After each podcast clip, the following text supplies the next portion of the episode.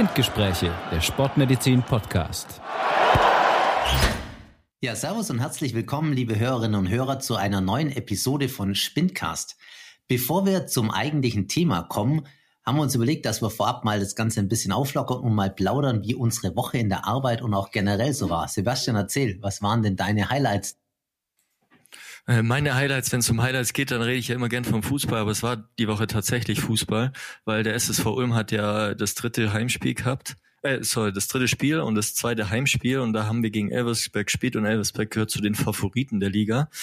Und wir haben gleichzeitig gegen die nicht nur gewonnen, sondern auch noch wichtige wichtige Fortschritte gesehen in unserer taktischen und äh, physischen ähm, Fortschritt, den wir gemacht haben. Also wir haben 4-2 gewonnen und was wir läuferisch da geleistet haben und kämpferisch war natürlich mega geil und mega Stimmung auch im Stadion. Ich weiß, wir haben ja schon lange keine Zuschauer mehr gehabt und da waren Zuschauer da. Das waren zwar nur knapp 1500, aber was die für eine Stimmung gemacht haben, war einfach mega geil. Und das war eigentlich mein Highlight der Woche. Geiles Spiel und auch noch mega Stimmung wieder mal im Stadion.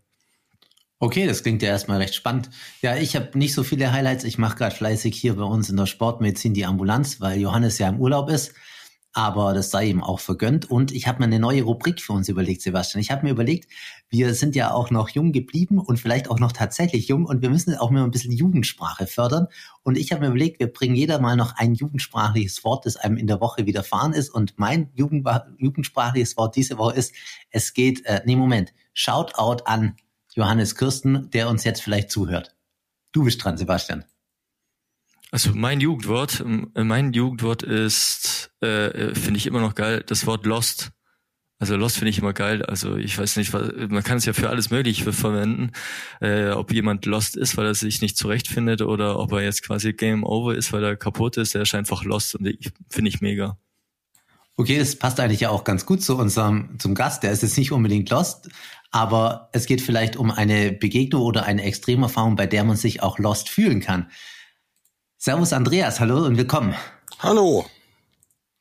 Ja, vielen Dank, Andreas. Jetzt werden sich die Hörer, dass du erstmal mitmachst, jetzt werden sich wahrscheinlich alle da draußen, die uns hören, fragen, wer ist Andreas, was macht er und wieso ist er bei uns im Podcast? Erzähl, lass hören. Ja, ich bin Andreas Albrecht und bekannt unter vielen Mountainbikern und Transalpern, weil ich seit fünf, über 25 Jahren mich mit dem Thema Transalp beschäftige, also mit dem Mountainbike von Deutschland in der Regel an den Gardasee zu fahren. Und äh, ich habe auf meiner Suche eine Route halt gefunden und wie sage ich immer so schön, in einen Anfall von großen Wahn, Größenwahn auch nach mir äh, benannt. Und daraus ist die Albrechtsroute entstanden. Und die hat also einen guten Bekanntheitsgrad einerseits gewonnen und andererseits hat es mir die Chance eröffnet, das in meinem Leben zu tun, was ich einfach gerne tue. Nämlich draußen zu sein, mit dem Fahrrad unterwegs zu sein und das aber nicht als Leistungs-, also als Hoch Hochleistungssport zu betreiben. Okay, das klingt doch erstmal super. Wer hätte nicht gern seine eigene Route, die nach einem selber benannt ist? Das ist ja fast schon legendär. Ja, das ist wie gesagt, äh, ich habe angefangen 1994 das erste Mal die Alpen zu überqueren und hatte gespürt, ja, das ist genau das Ding, was mir einfach gefällt. Sportlich orientiert war ich immer und interessiert, aber niemals den Drang, Hochleistungssport zu machen. Da haben mir sicherlich auch die Voraussetzungen gefehlt. Aber da hat so eigentlich alles so zusammengespielt. Es gibt so einen schönen Spruch von Hegel ist das, glaube ich, die Notwendigkeit realisiert sich über den Zufall. Und wenn ich so ein bisschen zurückschaue, in meinem Leben haben mich zwei Dinge immer interessiert. Das war das Radfahren und das war es irgendwie Geografie. Ich habe als, als Schulkind in der Geografie immer auf die Karten gestarrt und ich wusste alle Hauptstädte damals auswendig und aber dass ich da mal so, so einen Job draus machen kann, das war eigentlich undenkbar zur damaligen Zeit. Aber besser spät als nie. Das stimmt absolut. Was mir gerade eingefallen ist, während du geredet hast, Andreas, Sebastian und ich, wir haben uns gar nicht vorgestellt. Also ich fange jetzt einfach mal an. Sebastian ist klar, ist die andere Stimme neben dir, Andreas, und ich bin Achim, nur der Vollständigkeit halber noch. Ja, vielleicht Sebastian, ich übergebe das Wort direkt mal an dich. Du bist ja mehr oder weniger inhaltlich für die Folge verantwortlich, beziehungsweise es geht auf deine Anregung zurück. Was hat dich denn bewogen, dass wir heute über die Alpenüberquerung mit dem Fahrrad sprechen?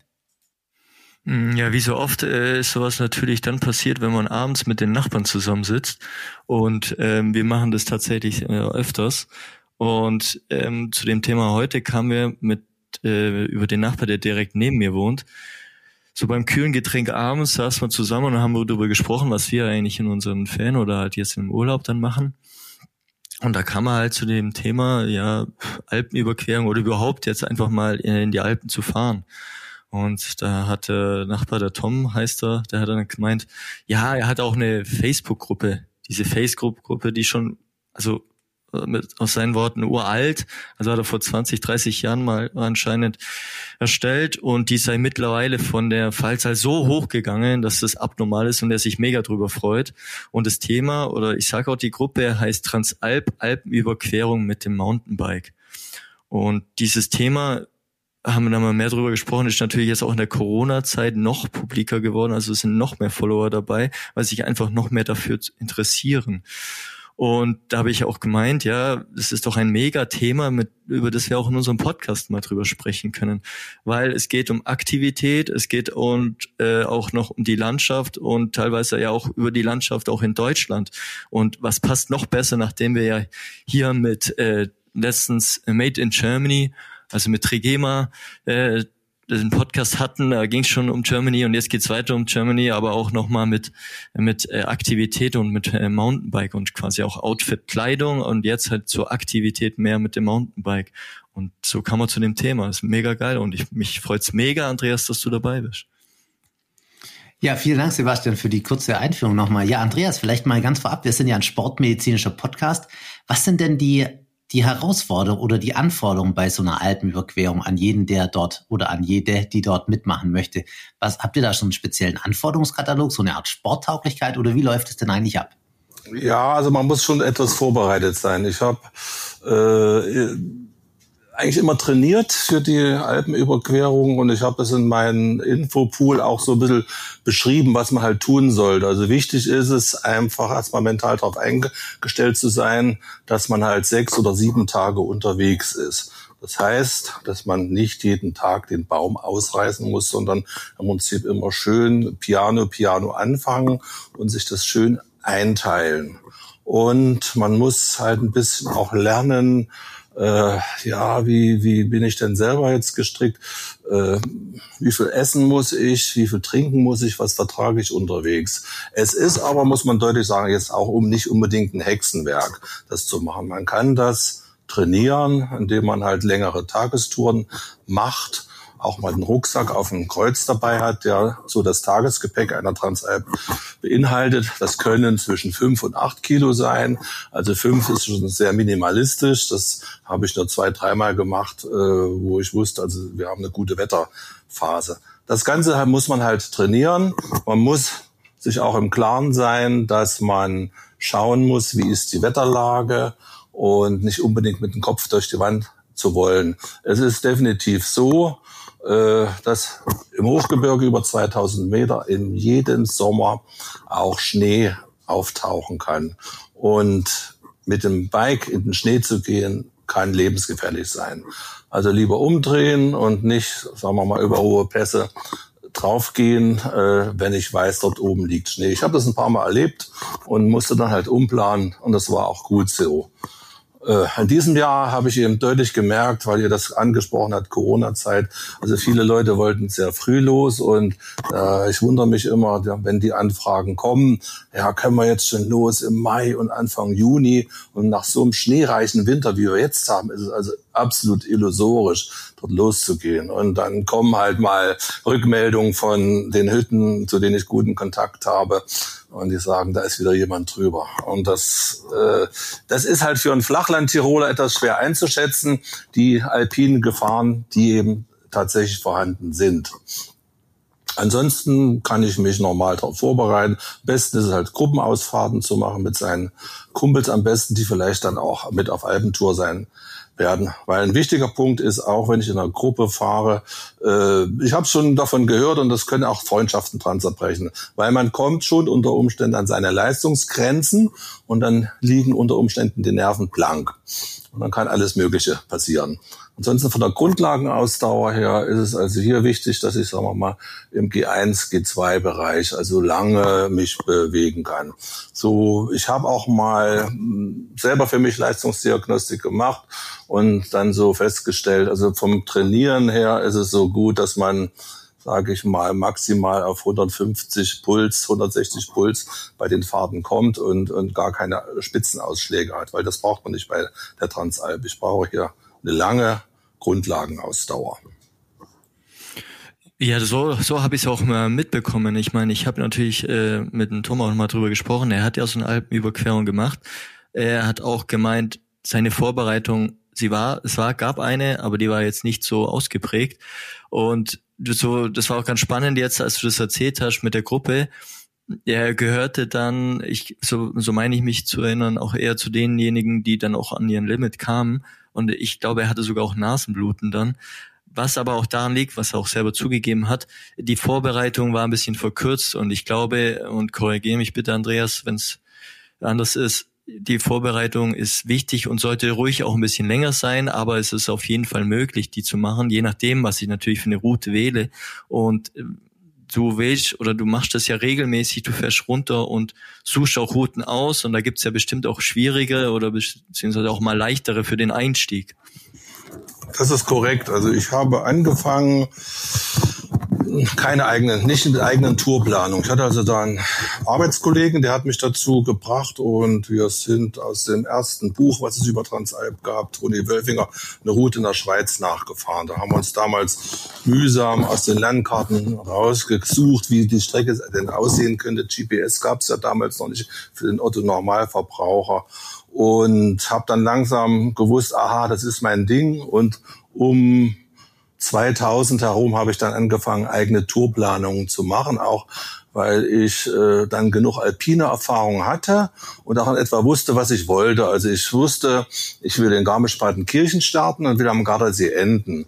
Hat auch den Grund gehabt, sagen wir mal, um den Transfer äh, an den Start und den Zielort unter Umständen mit öffentlichen Verkehrsmitteln zu machen, weil es ist einfach nervig, das Auto mit dem Auto hinzufahren, dann einen Parkplatz zu suchen und es geht alles auch mit öffentlichen Verkehrsmitteln zu machen. Das habe ich ein paar Mal dann im Laufe meiner weiteren Transalp-Karriere auch so gemacht. Aber definitiv, äh, so wie meine Albrecht-Route entstanden ist, ist das ja, das war für mich total verwunderlich und im Nachhinein natürlich auch erfreulich gewesen, dass die Leute das überhaupt angenommen haben. Ich bin ja absoluter Nobody in dieser Branche gewesen. Da steht keine Zeitschrift dahinter mir, kein Bike-Magazin. Ich habe das halt einfach gemacht und der einzige Vorteil war, dass damals 1999 rum, wo ich angefangen habe, das Internet gerade so aufkam. Ich habe das als Informationsquelle benutzt und weil es mich technisch interessiert hat, habe ich gesagt, okay, ich stelle jetzt mal meine Tourberichte ins Internet ohne mir jetzt Gedanken zu machen, ob da jetzt was, was passiert der Hintergrund war eigentlich, ich wollte für mich die Strecke, die ich gefahren bin, einfach nachvollziehbar gestalten. Wenn ich in Garmisch starte und fahre am ersten Tag über einen Fernpass nach Landeck, dann wollte ich konnte es ja damals nicht aufzeichnen, weil es kein GPS gab. Hatte ich mir also so, so eine Art Rotbook überlegt, äh, anhand einer Excel-Liste, habe das so reingeschrieben, aha, Kilometer null, das ist halt Garmisch, Höhenlage so und so, äh, Kilometer 20 ist halt meinetwegen Ehrwald, das ist auf der Höhe und haben mir kurze Notizen gemacht, äh, was da unterwegs so alles passiert. Und das habe ich so in Tabellenform dann einfach ins Internet gegeben. Und dann habe ich zu meiner größten Überraschung relativ schnell gemerkt, dass ich da eine gewisse Resonanz ausgelöst habe. Habe mir aber nichts weiter gedacht, weil es war mein privates Hobby und gut war es so. Im Laufe der Jahre habe ich dann wirklich an der Route gearbeitet, weil es mich wirklich interessiert hat und eigentlich der Knalleffekt kam dann so erst 2001, 2002, als mich ein Hotel aus Italien angemeldet hatte und sich tausendmal bedankt hat, dass jetzt plötzlich so viele Mountainbiker zu ihnen kommen.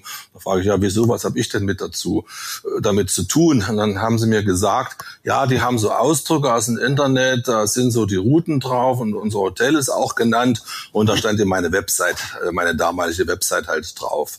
So, und da dachte ich, aha, hm, da ist ja doch irgendwas im Gange. Und habe aber trotzdem weiter nichts dabei gedacht, sondern habe weiter an meiner Route gearbeitet. Bin auch mit verschiedenen Leuten über die Alpen, äh, auch Österreicher dabei gewesen, den und interessanterweise auch jemand, der hat mich quasi ein bisschen bekniet, ihn mitzunehmen, weil der hat einen Herzschrittmacher gehabt, der hat das als Herausforderung äh, gesehen. Mit dem bin ich auch zur Leistungsdiagnostik hier zum befreundeten Arzt gegangen, um das zu machen. Das hat auch alles gut funktioniert. Aber wir, über diese Jahre 2000 bis 2004 habe ich also wirklich intensiv sagen wir, Erfahrungen gesammelt und habe auch gewusst, ah, so muss das jetzt aussehen. Und dann war die Route halt fertig und die Erfahrung, der Erfahrungsschatz war so groß, dass ich sagen kann, okay, auf diese Basis kann man aufbauen. Aber es ist natürlich ein langer Weg, dann einen Job zu beendigen, um sich auf so ein Abenteuer einzulassen, äh, nur noch davon, äh, von seinen Träumen sozusagen zu leben. Aber es hat gut funktioniert. Ich bin auch heilfroh, dass ich es gemacht habe. Ja, ist eine coole Sache, auch mal so ein Wagnis einzugehen gell, und sich selbst zu verwirklichen. Aber Andreas, noch mal ganz kurz zur, zur Ausgangssituation. Ja, das ist genau das Punkt. Also ich denke, das hat auch mit dem Thema Transalp einfach zu tun. Wenn du sowas machst, äh, bist du ja sag mal, erstmal in einer fremden Umgebung. Du gehst über einen Pass drüber und du weißt gar nicht auf der anderen Talseite, was dich erwartet. Und wenn du dich darauf einlässt und das für dich gut empfindest, dann kannst du das eigentlich auch machen dann ist es kein großes Problem. Das ist zumindest meine Lebenserfahrung.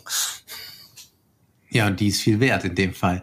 Aber ganz grundsätzlich zu den körperlichen Voraussetzungen nochmal, Andreas. Mhm. Ist es mhm. dann so, wenn jemand mit dir eine Route plant oder sagt, ich möchte jetzt mit dir über die Alpen fahren, Gibt es da spezielle Trainingsempfehlungen im Vorfeld? Wie viel Zeit sollte man sich dann zum Beispiel, wenn man jetzt gar nicht fit ist und das einfach als Lebensziel hat, dann im Vorfeld nehmen, um wieder fit zu werden? Und wie sieht es ganz konkret aus? Gibt es überhaupt einen konkreten Trainingsplan?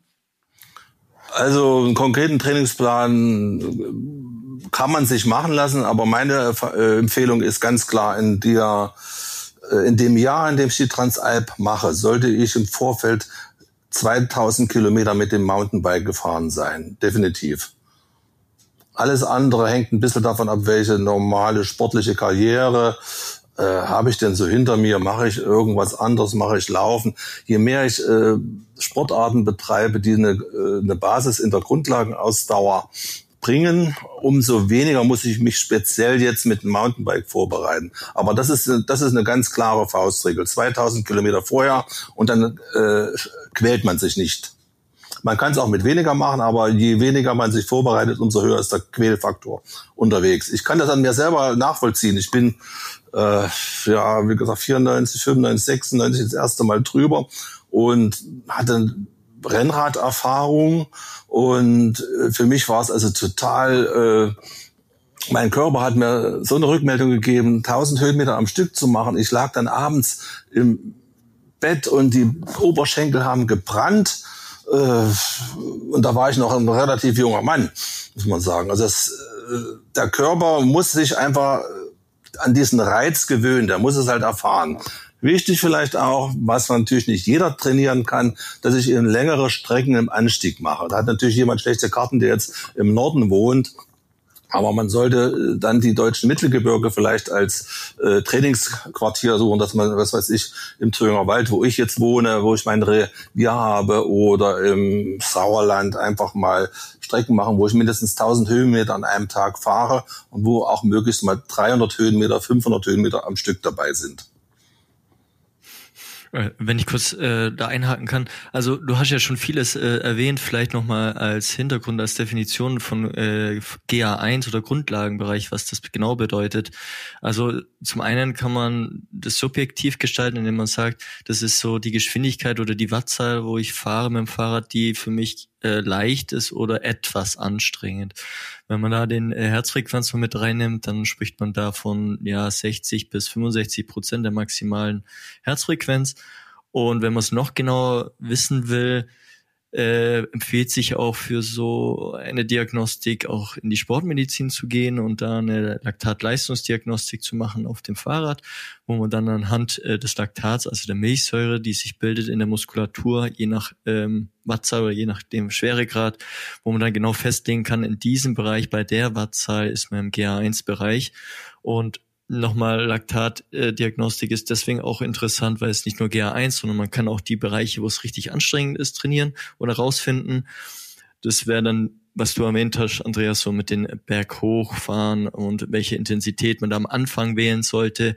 Und vielleicht da noch als Hinweis, was ich immer gern mitgib, wenn man so hohe äh, Bereiche trainiert, das sollte man nicht am Anfang, aber das hast du auch erwähnt, Andreas, nicht am Anfang gleich Vollgas und zu lange da fahren, sondern eher mal einen Einstieg wählen. Ich sag mal konkret einfach als Einstieg wäre eine Möglichkeit zu sagen, man fährt einen Berg hoch, mal für, äh, wenn es möglich ist, für 30 Sekunden eine Minute und macht dann wieder eine Pause, die mindestens genauso lange ist oder doppelt so lange. Und wenn man das mal sechs bis zehnmal wiederholt und es äh, über so zwei, drei Wochen trainiert, dann wird man da auch schnell besser. Aber so kann man sich ja dann auch gewöhnen an die höheren Berge, die man dann vielleicht auch erklimmen will. Ich hoffe, Andreas, du stimmst mir da überein. Ja, das ist ganz korrekt. Also für mich war es faszinierend. Ich hatte, äh, wo ich auf der Route, auf der Suche zur Route war, hatte ich einen äh, Mitstreiter, der wohnt in meiner Stadt und ich bin mit ihm gefahren und der hat mich also platt gefahren. Wir sind ja auf unserem höchsten Berg, Inselsberg, das ist 600 Höhenmeter in, äh, von, von meinem Wohnort so in, entfernt, 25 Kilometer und 600 Höhenmeter. Ne? Und ich war richtig fix und fertig immer, wenn ich mit ihm mitgefahren bin. Aber bei ihm war es so, er war dann bei mir und er hat am Anfang die Bäume ausgerissen, wie, ich so, wie man so schön sagt. Und am vierten, fünften Tag kam dann der Mann mit dem Hammer. Ne? Also ich habe mich dann so ein bisschen so als ein äh, Dieseltraktor eingeschätzt, weil ich halt das über fünf, sechs, sieben Tage immer durchhalte in meinem Leistungsniveau, was ich kenne. Und er hat sich halt übernommen. Und du regenerierst dann halt nicht mehr. Und das ist das Problem. Wenn man halt zu viel tut und dann, dann, wenn der Akku leer ist, dann kann man das wahrscheinlich den Speicher nicht mehr auffüllen. Ja, aber das ist ein wichtiger Punkt. Also man hat auch diese Regenerationsfähigkeit ist einfach auch verbessert, wenn man einen guten Grundausdauerbereich, Grundlagenausdauerbereich hat der, und trainiert. Deswegen war dieser Punkt, den du gesagt hast, ist sehr, sehr wichtig. Und das ist so die Basis. Also wirklich als Basis zu sehen, dass man da einfach äh, gut trainiert ist und das muss man auch lange trainieren. Aber, und das vergessen auch viele, ich sage mal, die im Ausdauerbereich auch arbeiten, was ich so festgestellt habe, dass halt oft diese Intervalle fehlen, wo man auch bei höheren Intensitäten äh, trainiert oder sagen wir mal, hohen Steigungen, die man immer mal wieder einbauen muss. Und wenn man dann halt so eine Überquerung machen will, dann dann spürt man das, so wie du es schön beschrieben hast, dann nach ein paar Tagen, wie gut dann diese Ausdauerfähigkeit ist. Andreas, jetzt haben wir uns detailliert mit Grundlagenausdauer und vielleicht höher intensiver Ausdauer beschäftigt und haben uns auf die Route mit dir vorbereitet. Erzähl mal, was erwartet einen denn auf so einer Route? Was sind da die Herausforderungen jetzt nicht nur sportlich, aber auch medizinisch? Was kann passieren? Was hast du da schon alles erlebt? Ich habe Gott sei Dank keine gravierenden Dinge erlebt. Also man kann natürlich stürzen und äh, hat dann eine Schürfwunde zum Beispiel, die muss halt versorgt werden. Ansonsten muss man halt äh, schauen, was macht jetzt wirklich das Wetter. Äh, es ist so, dass, also sagen wir mal, die intensive Sonneneinstrahlung im Hochgebirge natürlich ein Faktor ist. Ich brauche also genug Wasser, muss also rechtzeitig dafür sorgen, dass äh, ich Wasser mitführe. Wie viel da jeder braucht, ist halt recht unterschiedlich. Ich komme zum Gott zum Glück mit wenig Wasser aus. Manche, die trinken über den Tag bei einer hohen Hitze äh, fünf Liter und so. Äh, das muss man halt auch wissen und man muss eben rechtzeitig auch essen äh, und halt nicht zu viel. Und so eine Erfahrung von mir, der frühe Vogel fängt den Wurm. Also wenn es irgendwie geht, um 8 Uhr starten, dass man bis zur Mittagszeit um 12, sagen wir mal, einen Großteil der Strecke schon äh, absolviert hat. Und ansonsten Pausen unterwegs sollte man relativ kurz gestalten und nicht zu schwere Sachen essen. Also eine Suppe oder ein bisschen äh, Spaghetti mit Tomatensauce oder Spaghetti Bolognese und dann halt trinken. Ich habe es immer so geplant, dass man möglichst um 16 Uhr, 16.30 Uhr im Quartier ist, dass man noch Zeit hat, ein bisschen runterzukommen, äh, wenn was ist, nach dem Bike zu gucken, ein bisschen Wäsche zu waschen, äh, dass also kein Stress entsteht.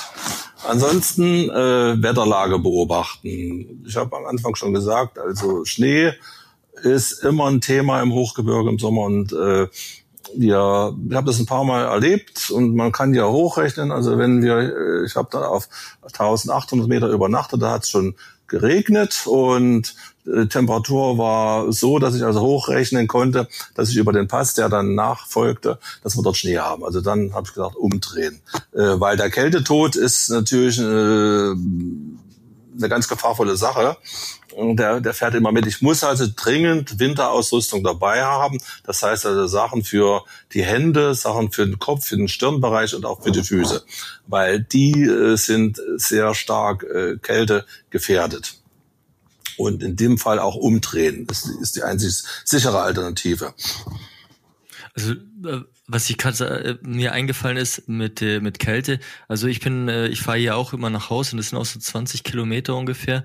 Und im Winter ist es immer die Hölle und ich habe es am meisten an den Zehen gemerkt. Also das muss ich, also Exakt. da muss man sich auf jeden Fall gut vorbereiten. Also ich bin anfällig an den Zehen, manche andere sind bei den Fingern, aber ich glaube Füße und das ist die Hölle, weil es wird ja immer schlimmer und vor allem es wird, also fand ich noch schlimmer, wenn man dann fertig ist und dann nach ein, zwei Stunden, dann wird es das Kribbeln, was dann da drinnen ist, ist also das tut richtig weh. Ich glaube, das ist ein guter Punkt, ein wichtiger Punkt, den du da gesagt ja, hast. Ja, ich habe also wie gesagt auch das über die Jahre halt gelernt und es gibt ja ganz einfache Mittel. Ich habe mir dann immer diese Ölhandschuhe von den Tankstellen mitgenommen und wenn es ganz kalt war, habe ich eben so einen Ölhandschuh angezogen, dann noch einen normalen Handschuh drüber und dann noch mal einen Ölhandschuh. Da habe ich also dieses dreilagige System. Dann kocht man zwar im eigenen Saft, aber die Hände bleiben warm. Ich muss ja auch, wenn es bergab geht, muss ich noch bremsen können zum Beispiel. Das ist ja überlebenswichtig. Angenommen, ich bin jetzt in so einer äh, langen Trail- oder Schotterabfahrt über 1000 Höhenmeter. Ich muss bremsen, ansonsten laufe ich. Ich habe da noch einen Punkt wegen dem Essen, da wollte ich noch mal kurz nachhaken. Und zwar, ähm, ich habe mal gehört, einer, der hat gesagt, ich bin da den Berg hochgefahren und dann brauchte ich unbedingt was Kräftiges und da hat er sich dann Landjäger reingepfiffen. Das ist, das ist okay, ja, ja. ja. Was sagst denn du allgemein so? Was empfiehlst du denn also als Ernährung oder Trinkmenge? Was sagst du, was kannst du da empfehlen aus deiner Erfahrung? Ja, also ich komme eigentlich in der Regel mit zwei großen Fahrradflaschen dann pro Tag aus das ist so meine Erfahrung. Aber man soll immer zusehen, dass man an den Stellen, wo es Wasser gibt, äh, Getränk gibt, dass man da nachfüllt. Ich habe da auch leidvolle Erfahrungen gemacht. Einmal äh, bin ich in Südtirol einen Pass gefahren von, von 1000 Höhenmetern und äh, nur mit einer halben Trinkflasche. Na, wir hätten in dem Dorf noch auffüllen können und dann äh, habe ich mir wirklich dann jeden Schluck eingeteilt und als wir oben waren, dann habe ich mich so gefühlt wie ein Kamel in der Wüste, das kurz vor dem Verdursten ist. Wir sind dann zur nächsten Malga gefahren, also waren wir der italienischen Seite und da habe ich bestimmt zwei Liter Wasser erstmal in mich reingekippt. Ja. Also das ist, äh, denke ich, ganz wichtig. Sonst von der Ernährung her, also normal frühstücken und unterwegs habe ich mich so ein bisschen dran orientiert, ja, wie machen es denn die Bergbauern? Die haben äh, Brot, Käse, Wurst oder Schinken dabei. Schinkensemmel geschmiert mitgenommen. Landjäger ist gut. Äh, Riegel, wenn man weiß, man verträgt welche, sollte man immer auch zwei, drei Riegel dabei haben. Man muss halt nur bedenken, wenn ich jetzt eine Woche unterwegs bin und habe Riegel, dann habe ich da 20 Stück. Das ist alles Gewicht, was ich halt mitschleppen muss. Also da sollte man sich lieber auch unterwegs verpflegen, das, was angeboten wird. Und zum, zur Mittagspause, wie gesagt, eine Suppe oder ein Nudelgericht essen. Aber ich glaube, ähm, wichtiger wird es auch sein, dass man die Ernährung, die man da macht, dass man dann auch mal äh, das testet vorher. Also dass man nicht jetzt irgendeinen tollen Riegel kauft und sagt, ja, denn das ist der Riegel, den ich auf jeden Fall brauche, sondern den auch vorher mal probiert. Exakt, exakt, ja. exakt. Da gibt's ja so wie Sand am Meer und manche verträgt man halt auch nicht. Interessant ist auch, was ich so, ich bin so ein Mensch, der nicht unbedingt jetzt früh Marmeladenbrot isst. Man so, äh, bei den meisten Transalps war dann so, dass ich am sechsten, siebten Tag dann zum Frühstück tatsächlich auch Appetit auf ein Marmeladenbrot bekommen habe. Also der Körper gibt einen schon eine Rückmeldung auch, was er so braucht. Und man, ich habe da so ein bisschen gelernt, auch wieder zu hören auf das, was mir der Körper sagt. Also äh, man wird dann auch ein bisschen offen. Das ist ja, man kann das äh, nicht von der Hand weisen. Es ist schon eine Grenzerfahrung auch im, im körperlichen Bereich. Sieben Tage halt unterwegs zu sein und jeden Tag äh, halt mindestens vier, fünf Stunden auf dem Rad zu sitzen. Da passiert schon was mit dir im Geiste und auch im Körper. Und äh, der Körper signalisiert relativ genau, was er haben will. Wenn er mir da halt sagt, ich will jetzt ein Marmeladenbrötchen essen, dann esse ich es halt auch. Das ist ja prinzipiell immer eine ganz gute Nachricht zu sagen, man hört auf seinen Körper und macht das, was sich gut anfühlt. Andreas, du hast noch mal eine ganz andere Sache erwähnt, die ich auch sehr wichtig finde, und zwar das Thema Sonnenschutz, gerade im alpinen Gelände. Was gibst du denn da für Tipps mit? Was für einen Lichtschutzfaktor? Wie oft sollte man nachcremen? Auf was gibt's, ist besonders zu achten, gerade wenn man auch viel schwitzt? Also ich habe jetzt konsequent äh, 50er Lichtschutzfaktor drauf und äh, weil ich habe das Gefühl, die ist auch intensiver geworden, die Sonneneinstrahlung. Ich kann das jetzt nicht belegen, aber ich habe ja so jetzt die Erfahrung über, über mehr als 25 Jahre. Und äh, dass man vielleicht eine ganz leichte Jacke haben sollte, die dann auch dann nochmal die Arme mit bedeckt. Ne? Ich habe eine, ich hoffe, die bleibt mir noch lange erhalten. Das ist so eine uralte Gonzo-Jacke, die hat eben keinen Windschutzfaktor, Gott sei Dank, aber die kann man halt drüber ziehen, äh, wenn wirklich die Sonne äh, wie verrückt knallt. Äh, da sollte man drauf achten. Die Beine, die sind jetzt nicht ganz so gefährdet, weil man da ja oft kurz fährt und da schon einen gewissen Schutz hat. Aber Lichtschutzfaktor 50 ist wichtig und dann sollte man äh, na gut, ein Helm hat man auf. Der Helm ist ein ganz wichtiger äh, Faktor auch des Lichtschutzes. Äh, den sollte man also auch, wenn man jetzt bergauf eine Schiebepassage hat oder auch eine längere Bergauffahrt, ruhig auflassen, weil dadurch auch das Gesicht beschattet wird. Also nicht, weil man denkt, jetzt schwitzt man zu sehr unter dem Helm, den dann runterreißen, weil dann kriege ich die Sonne natürlich voll auf, auf den Kopf und das ist auch nicht gut. Äh, wenn man es macht, sollte man zum Beispiel eine Schirmmütze dabei haben, dass also das Gesicht beschattet ist. Ja, vielleicht noch eine andere Frage, Andreas. Lichtschutz ist ja nicht nur eine Sache für die Haut, sondern betrifft ja auch die Augen. Und gerade beim Fahrradfahren, bei schnelleren Bergabpassagen zum Beispiel, ist ja auch schnell passiert, dass man irgendeinen Fremdkörper im Auge hat. Also Sonnenbrille wahrscheinlich auch absolut essentiell, vermute ich. Na, definitiv. Also eine gute Radbrille sollte man da haben. Also gibt's ja auch wie Sand und Meer. Also ich fahre gute Erfahrung mit Rudi Project gemacht, fahre ich seit Jahrzehnten. Aber da ist eigentlich jede gut.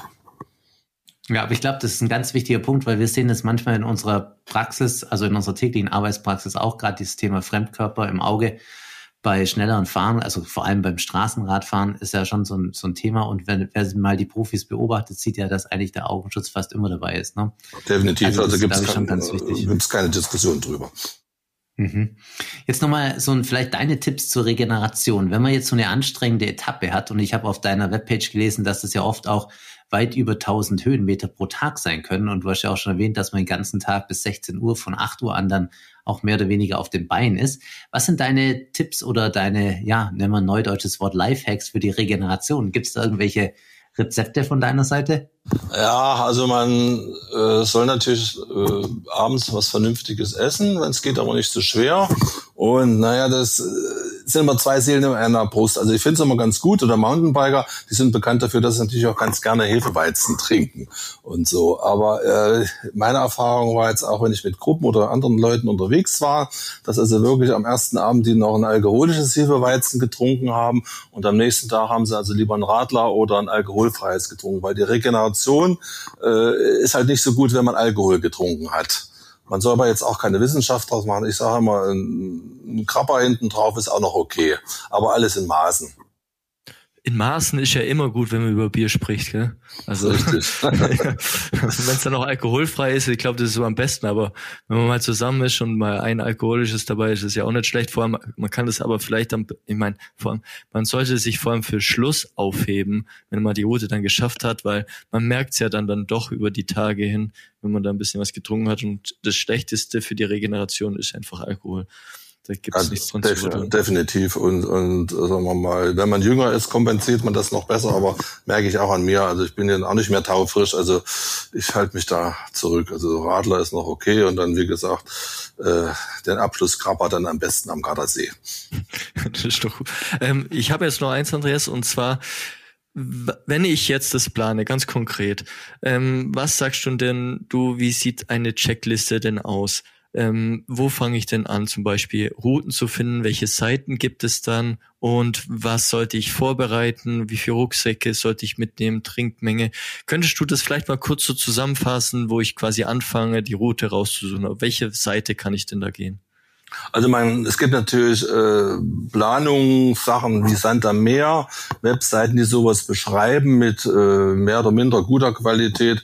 Eine gute Planungsgrundlage ist sicherlich sich mal auf meiner Seite umzuschauen. Das ist also transalp.info. Äh, dann gibt es natürlich noch verschiedene andere Seiten äh, von Uli Stanzio zum Beispiel, der hat das auch sehr detailliert und akribisch gemacht. Dort kann man sich Routen zusammenstellen. Äh, wichtig ist halt, wenn man damit anfängt, wirklich zunächst mal erprobte Routen zu machen, die Leute wirklich tatsächlich schon gefahren sind.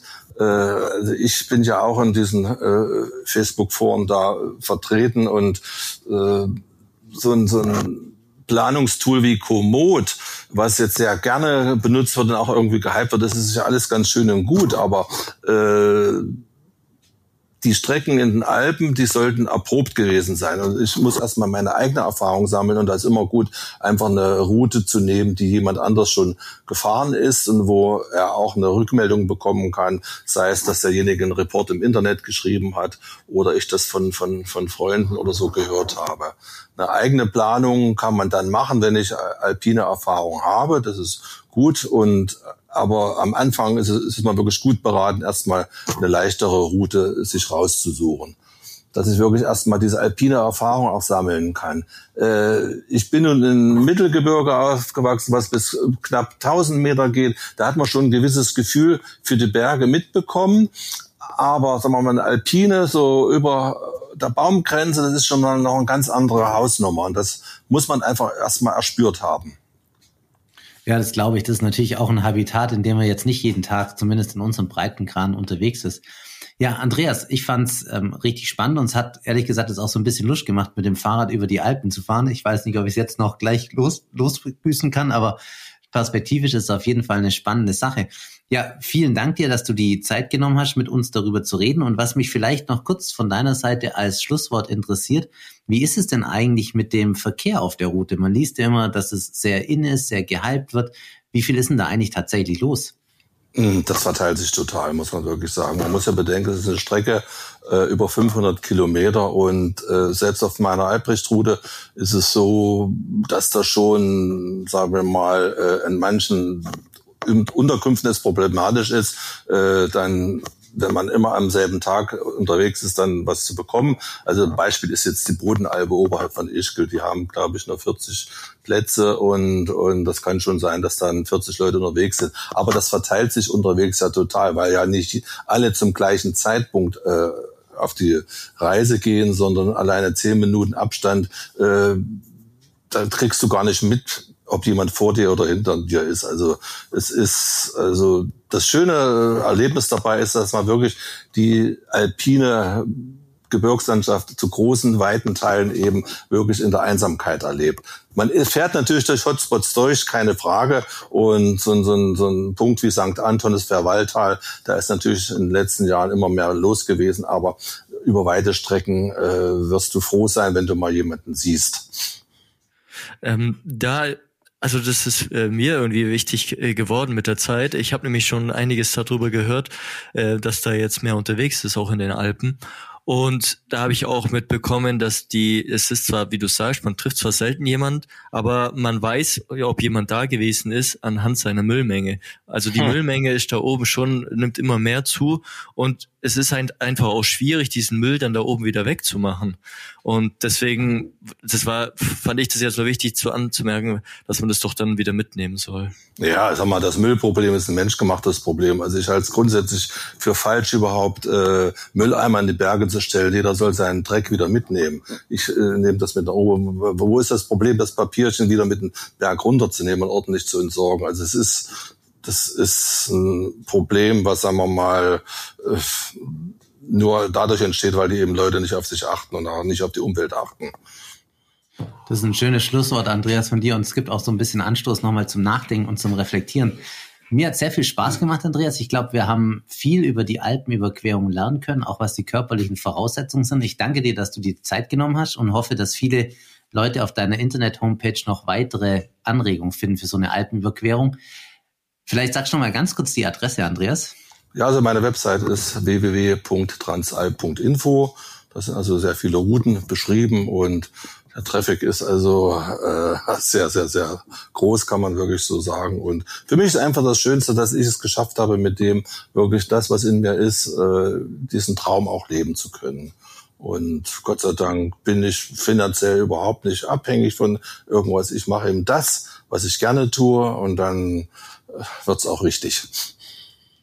Ja, das hört man raus bei dir, dass da die Motivation intrinsischer Natur ist und das merkt man ja auch in dem, wie du deine Website gestaltest. Da ist ja viel Arbeit, steckt ja dahinter. Wir können das jedem nur empfehlen, der sich für die Thematik interessiert und wir verlinken das natürlich auch bei uns in den Show Notes. Von meiner Seite aus vielen Dank, Andreas. Vielleicht bevor ich an Sebastian abgebe für sein Schlusswort, noch von meiner Seite aus, wenn es da draußen Hörerinnen oder Hörer gibt, die sich für weitere Themen interessieren, dann nutzt die Chance und schreibt uns gerne an podcast.spindgespräche.de. Wir sind aber ansonsten auch in den sozialen Medien vertreten. Von meiner Seite aus wünsche ich jedem ein schönes Wochenende. Wir nehmen heute am Freitag aus, auf und gebe jetzt nochmal zum finalen Schlusswort an Sebastian. Vielen Dank, Andreas, von meiner Seite. Mach's gut. Ciao. Ja, bitte gerne. Ciao. Ich sage auch nochmal äh, danke, Andreas, äh, für, de, für den Podcast. Und ich möchte noch einmal kurz erwähnen, die Facebook-Gruppe, auf die ich vorher mal kurz angesprochen habe, die nennt sich Transalp, Alpenüberquerung mit dem Mountainbike. Hier sind auch viele, die schon so eine Alpenüberquerung gemacht haben oder vorhaben. Und da findet man dann auch noch den ein oder anderen Tipp. Und dann auch nochmal schönes Wochenende auch von meiner Seite und danke nochmal, Andreas. Und ciao. Ciao.